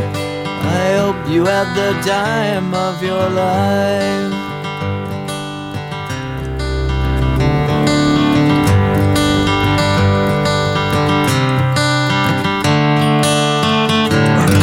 Escuchamos Good Right Riddance con eh, Green Day. A ver qué le parece. para que usted escuche ahí. La verdad es que tardé en llegar porque uno hace escalas técnicas a veces. Bueno, oiga, eh, estamos escuchando a Green Day. El motivo es que eh, en 1972 nació Billy Joe Armstrong, vocalista y guitarrista estadounidense de esta banda Green Day. Son 17 con 33, son ahora las 17 con 33 en hora del centro. Time grabs you by the wrist, directs you where to go. So make the best of this test and don't ask why. Solórzano, el referente informativo. Bueno, vámonos a las 17 entonces con 33 en hora del centro. Armando Leñero, presidente del Centro para el Empleo Formal, el CEF. Armando, gracias que estás con nosotros. Buenas tardes. Buenas tardes, Javier. Gracias. Mucho gusto estar con ustedes. A ver, eh, en, la, en el periodo en que nos encontramos, que uno se la pasa pensando que, que ojalá pase rápido, este, eh, han surgido estos datos del INEGI interesantísimos sobre la pobreza llamada laboral y en la subocupación. A ver, más allá de números, ¿cuál es el fenómeno social que se está presentando, Armando? Sí, mira, primero para explicar al auditorio qué es la pobreza laboral es eh, cuando, cuando el ingreso producto del trabajo no alcanza para cubrir una canasta básica eh, en la familia. La canasta básica alimentaria hoy por hoy son 1.750 pesos por mes por persona. Entonces, si una familia eh, que vive producto de su trabajo no gana arriba de eh, serían más o menos como eh, cuatro como cuatro mil quinientos como seis mil quinientos pesos entonces eh, estamos en condición de pobreza laboral y entonces lo que lo que los datos del INEGI es que el 40% eh, de, eh, tiene, de los mexicanos tiene pobreza laboral, o sea, cerca de 50 millones, es decir, su ingreso no les alcanza, su ingreso del producto de un trabajo no les alcanza pues apenas eh, para comer caliente tres veces al día. O sea, es, es gravísimo, gravísimo. Eh, ¿Cuál es, cuál es lo que tú decías? ¿Cuáles son la, la, la, causa social? Bueno, pues resulta que con la pandemia que ya venía desde antes del 2019, esto que ya venía deteriorándose, pero con la pandemia, pues los ingresos bajaron, eh, los ingresos de las familias se redujeron. Primero porque no había trabajo, fueron despedidos cerca de, de 12 millones y medio de personas que luego se han ido recontratando. Eh, y también la subocupación que estaba en el 8.5 subió al 17%. ¿Qué es la subocupación? Aquellas personas que eh, tienen labores de menos de 35 horas a la semana, por lo tanto tienen menos ingreso. Y la otra, en muchas empresas, y de todos es conocido, que el primo, que el amigo, tuvo que negociar el sueldo, en algunos casos el 50, otros el 30, otros el 20, otros casi nada, pero en muchos casos tuvieron que negociar. Por eso el ingreso de las familias se, se está viendo muy reducido y eso ocasiona pobreza laboral. Sí. Eh, las, las familias están en una recomposición total, o sea, yo supongo que los momentos en que, eh, en que estamos eh, hoy metidos obligan quizás a esta idea de que a lo mejor hasta los hijos han regresado a la casa o los padres se han a vivir con los hijos o algo así, ¿no? Por supuesto, este, en fin, se tienen que reacomodar las familias porque no, porque no están alcanzando los ingresos. Antes se decía también con todos estos cambios que ha habido que las abuelitas cuidaban a los nietos, ahora tiene que ser al revés, los nietos tienen que cuidar a las abuelitas. Sí, sí, sí, sí, ¿No? ¿Por qué? Pues porque el trabajo en casa, pues este, ya están en casa y además con unas condiciones de trabajo en casa, pues en algunos serán son, muy cómodos porque hay los espacios, pero en otros no. En otros, las familias pues viven en departamentos o en casas pequeñas de tres habitaciones donde no hay un lugar para trabajar, está la abuelita, la licuadora, los niños en clases, en fin, yo creo que ha sido un cambio muy fuerte en lo que estamos viviendo en este en este 2020 y 2021, lo que se viene. Armando, ¿qué pasa con los jóvenes? Eh? Mira, los jóvenes, ¿qué sucede en las empresas? Tú cuando eres un empresario dices, bueno, tengo gente que está más capacitada que otra y contrato jóvenes para desarrollarlos y para promoverlos este, en el futuro, con el tiempo. Hoy por hoy, eh, muchos empresarios, chicos, medianos y grandes, no se pueden dar el lujo de contratar a todos los jóvenes porque eh, urge dar resultados en el corto tiempo, mañana pues. Y entonces no se pueden dar el, tiempo de, capacitar. ¿Qué sucede? Pues que ha sido más complejo encontrar trabajo. Si de por sí es, es, es eh, difícil encontrar trabajo, pues en este tiempo es más. ¿Y a quién le están dando prioridad? Pues a los que ya tienen experiencia. Y es una tristeza ver que los muchachos que están estudiando una carrera o que terminan una carrera no encuentran eh, para trabajar en esa carrera.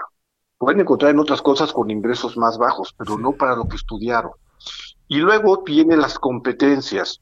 No todos los muchachos que salen de las universidades o de la preparatoria a trabajar tienen las competencias que hoy se requieren competencias en ventas, competencias en idiomas, competencias en computación. Entonces, ¿qué pasa? Pues que, están en una segunda etapa de ser contratados. Oye, eh, el asunto no va a cambiar, híjole, perdón, pues sí, no veo que vaya a cambiar pronto, ¿no? ¿O cómo ves, Armando? Mira, en el empleo laboral, yo voy a poner una, un análisis que, estábamos haciendo en el centro. Eh, recuperación hay que entenderla como eh, este, no solamente lo que se perdió, sino aquella de la que se ha dejado de, de, los empleos que se han dejado de contratar durante todo este tiempo. Y no incluso en este año, en el año del 21, sino del 19. Eh, eh, lo, que debe de crecer el empleo en México son un millón doscientos. En los sexenios, sesión anterior de Peña Nieto, eh, eh, crecieron alrededor de 750 mil empleos por año. Este, y pues es lo que esperamos que por lo menos suceda. En el 2019, ya con el presidente de gobierno, solamente se crearon 345 mil, o sea, la mitad de lo que debió haberse crecido. Y por el otro lado tenemos un, un, déficit de que se perdieron un millón de empleos. Si nosotros ponemos una línea de lo que se debió haber crecido, que alrededor serían 720 por año, y ponemos otra que si a partir de ahora creciéramos 100 mil empleos por mes, o sea, 1.200 al año, podríamos estar juntando esas líneas hasta mayo de 2025 híjole, hasta allá. Pues sí, a mí lo, digamos, lo que preocupa es, es generacionalmente qué sucede. O sea, se acaba la esperanza, se acaba eh, la expectativa de millones de personas. Digo, entiendo que el mundo entero, pero pues como dicen a mí lo que me importa es el, el mío, ¿no? Por supuesto. Por, eso es que en el centro, desde el centro hemos insistido que la, la forma de combatir la pobreza tiene que buscar otros mecanismos que los que hoy está este, buscando el gobierno, que es a través de apoyos directos. Eso es muy bueno para la gente que hoy no tiene que comer, pero no soluciona el problema en el mediano ni en el largo plazo. La única forma de solucionar la pobreza es a través de empleo eh, formal que cubra las carencias sociales, que son el repago educativo, el acceso a los servicios de salud, la seguridad social, el 55% de la población no tiene acceso a la seguridad social, que es un rezago. Eh, la calidad de la vivienda, eh, los servicios básicos de vivienda. Por ejemplo, la población indígena no tiene servicios básicos de vivienda, luz, agua, drenaje, etcétera, etcétera, gas. Entonces, para poder abatir la, la, pobreza, no solamente es por ingresos, también es por rezagos. Y entonces el gobierno pensamos que nosotros estaría en una muy buena oportunidad de cambiar la estrategia y no solamente por apoyos directos, sino para abatir eh, las condiciones de vida, el acceso educativo que nos haga más competitivos a todos y generar más confianza para que haya más inversión. Bueno, Armando Leñero, presidente del Centro para el Empleo Formal, CEF. Muchas gracias, Armando, que estuviste con nosotros. Buenas tardes. Que te agradezco mucho, como siempre, las entrevistas, mi querido Javier. Gracias, Armando. Buenas tardes. Vámonos a las 17:42 en la hora del centro. Solórzano, el referente informativo.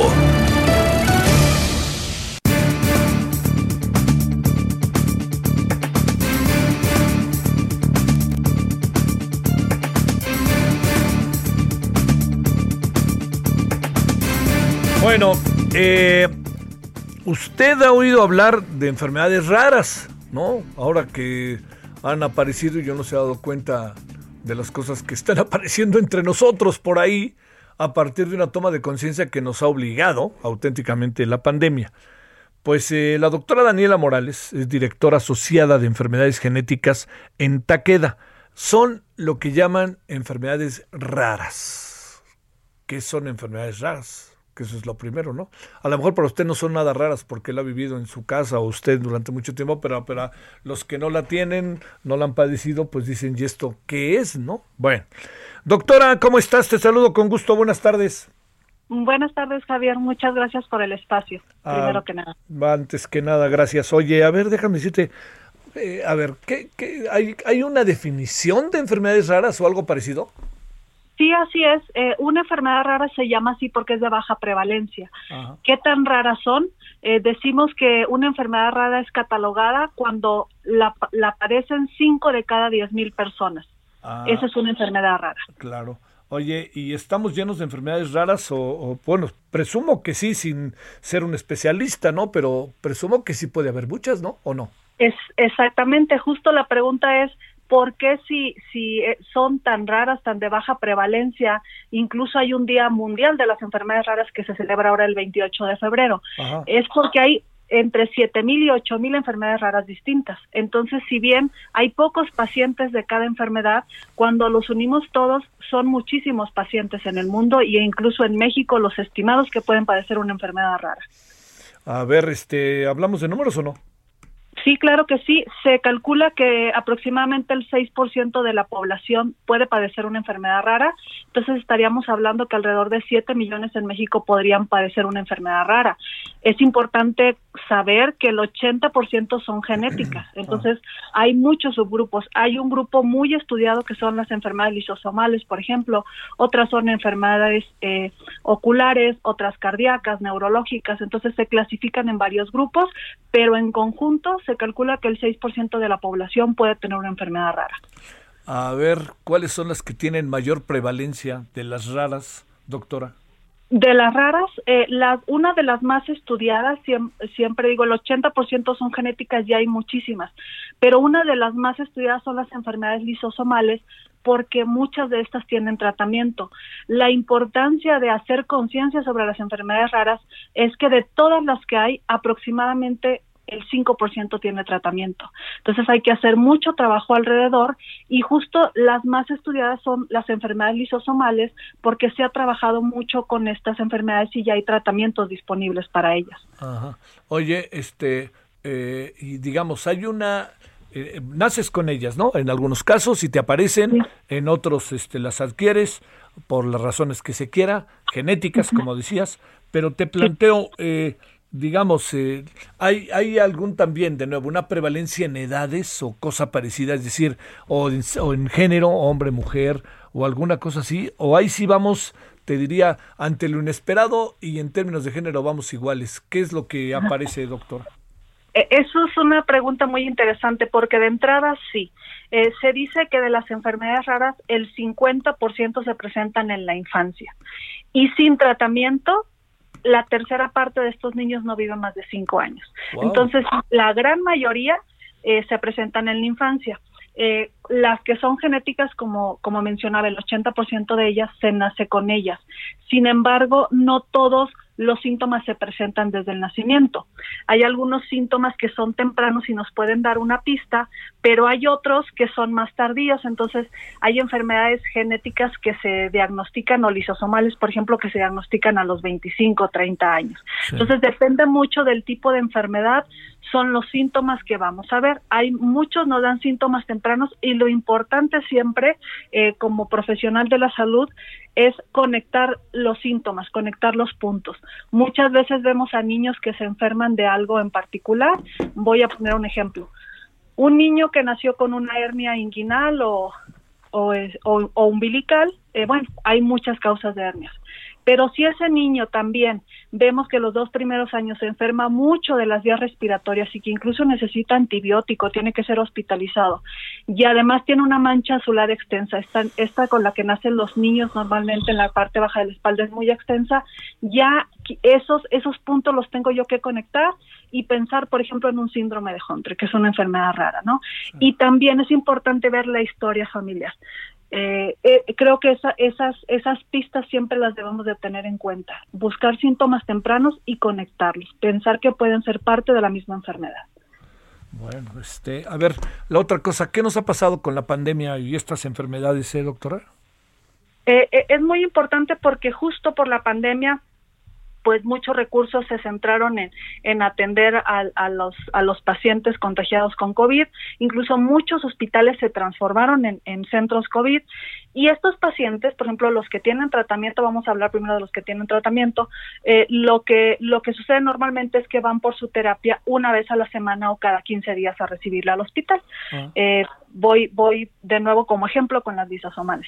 Eh, van una vez a la semana o cada 15 días, entonces obviamente la adherencia al tratamiento, el apego fue difícil porque pues los recursos humanos sanitarios están en, en áreas COVID, el hospital a lo mejor cerró la consulta, eh, el paciente a lo mejor tiene miedo de acudir y lo importante aquí es que eh, la industria como tal puede ofrecer un programa para estos pacientes para que no pierdan sus infusiones. Entonces surgió justo en, en, esta, en esta pandemia el programa de infusión modular, donde un paciente, si bien se ve afectado por la situación COVID para recibir el tratamiento, puede recibirlo en su casa, en una ambulancia cerca de su casa o en un centro de infusión.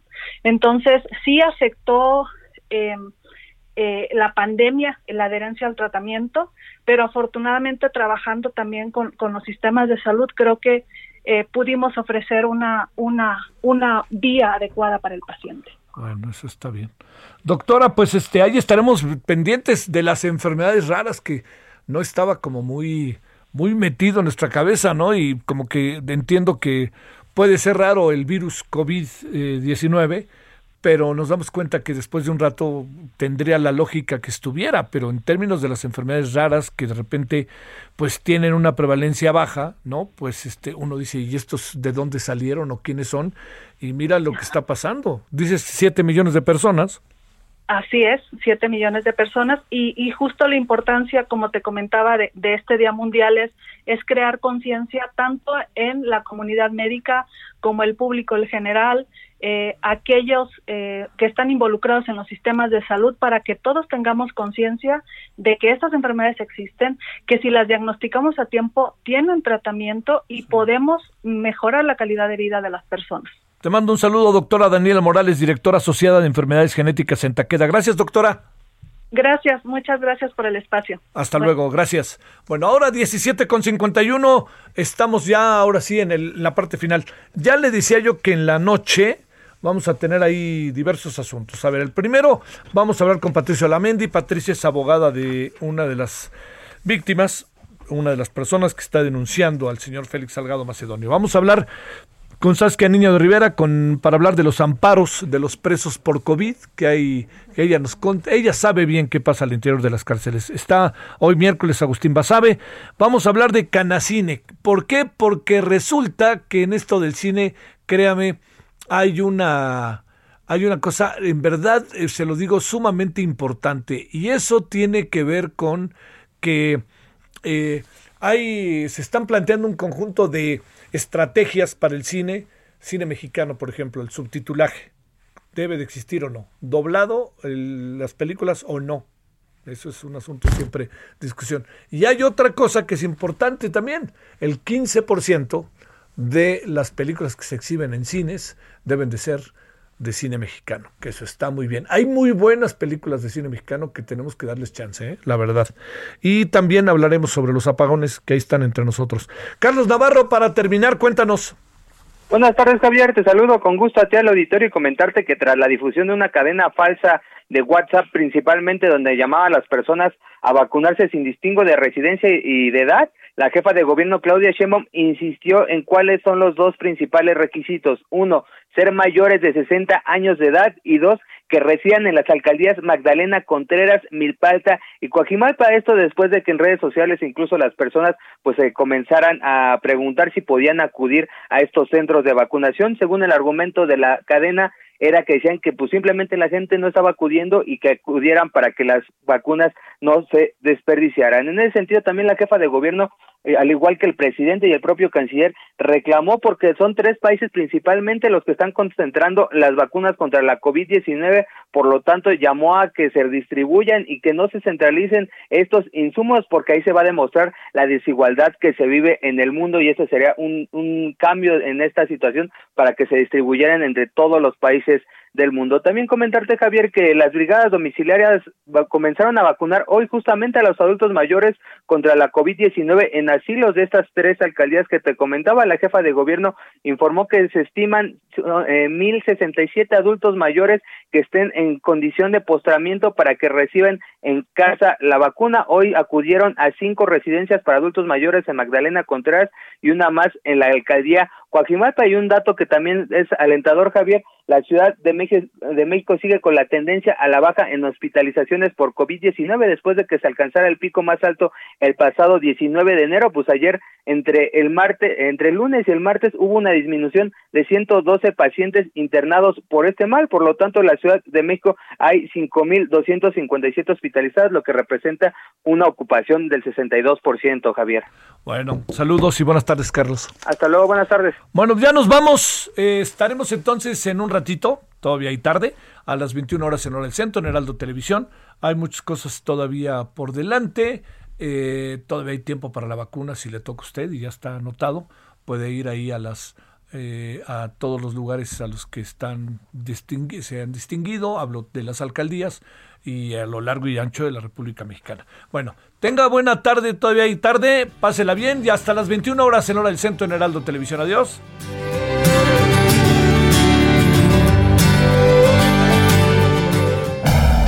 Hasta aquí, Solórzano, el referente informativo.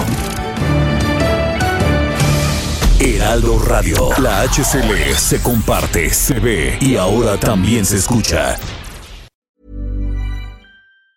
Planning for your next trip? Elevate your travel style with Quince. Quince has all the jet setting essentials you'll want for your next getaway, like European linen, premium luggage options, buttery soft Italian leather bags, and so much more and is all priced at 50 to 80% less than similar brands. Plus, Quince only works with factories that use safe and ethical manufacturing practices. Pack your bags with high-quality essentials you'll be wearing for vacations to come with Quince. Go to quince.com/pack for free shipping and 365-day returns.